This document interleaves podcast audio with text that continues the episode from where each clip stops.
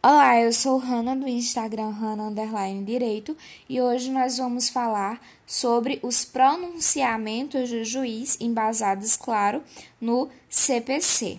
Estamos aqui estudando Direito Processual Civil. No artigo 203, é, nós vamos ter que o processo sentenciado é um processo instinto então, a sentença, independente dela ser com ou sem resolução de mérito, ela extingue o processo.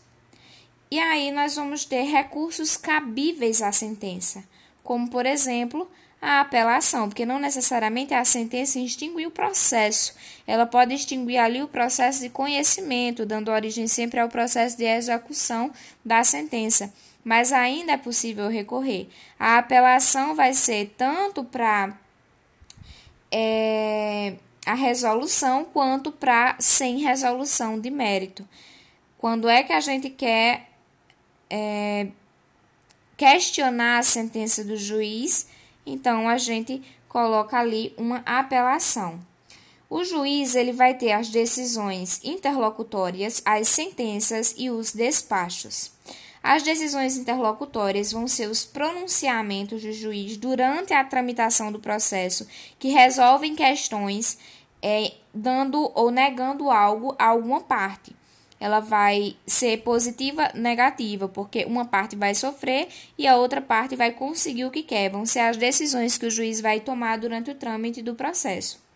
Enquanto que nós vamos ter aqui que os despachos, eles não possuem nenhum conteúdo decisório e faz parte do processo, faz que o processo ande de fase, mas não é positivo ou negativo. Ele não está negando nem concedendo nada a nenhuma das partes. É, não tem conteúdo decisório, faz apenas que o processo progrida, certo?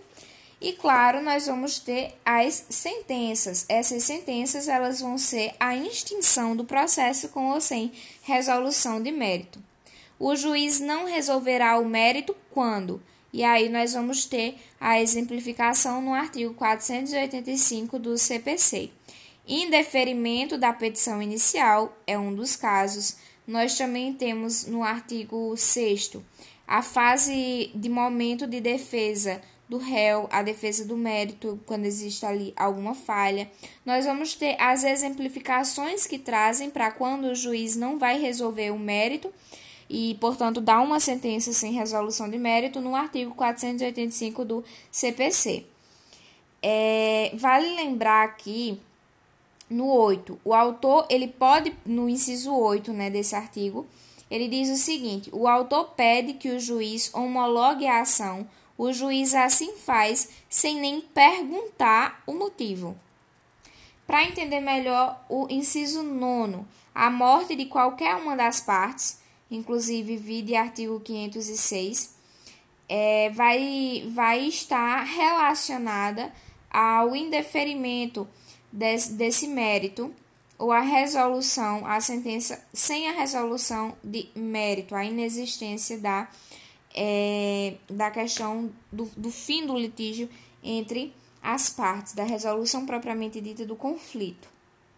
Bom, é, é, vale lembrar que nessa questão trazida pelo inciso nono, né, existe a intransmissibilidade, que é prevista no artigo 11 do não do CPC, mas do Código Civil, que vai ser o princípio da relatividade dos direitos. Nenhum direito é absoluto, sequer os personalíssimos. Mas é claro que, apesar dessa intransmissibilidade, existe a necessidade de analisar o caso concreto.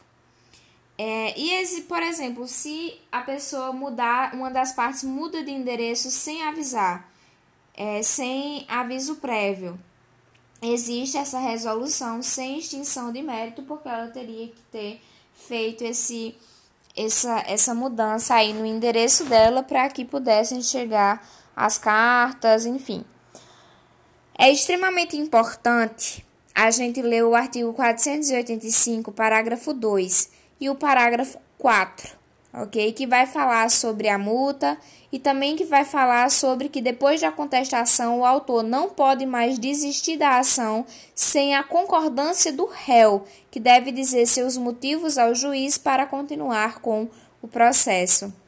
A partir da contestação, nós vamos até a contestação, o autor ele poderia desistir e pronto. A partir da contestação, depois que o réu faz sua contestação, ele só pode desistir do processo com o consentimento do réu, que precisa dizer ao juiz seus motivos para continuar.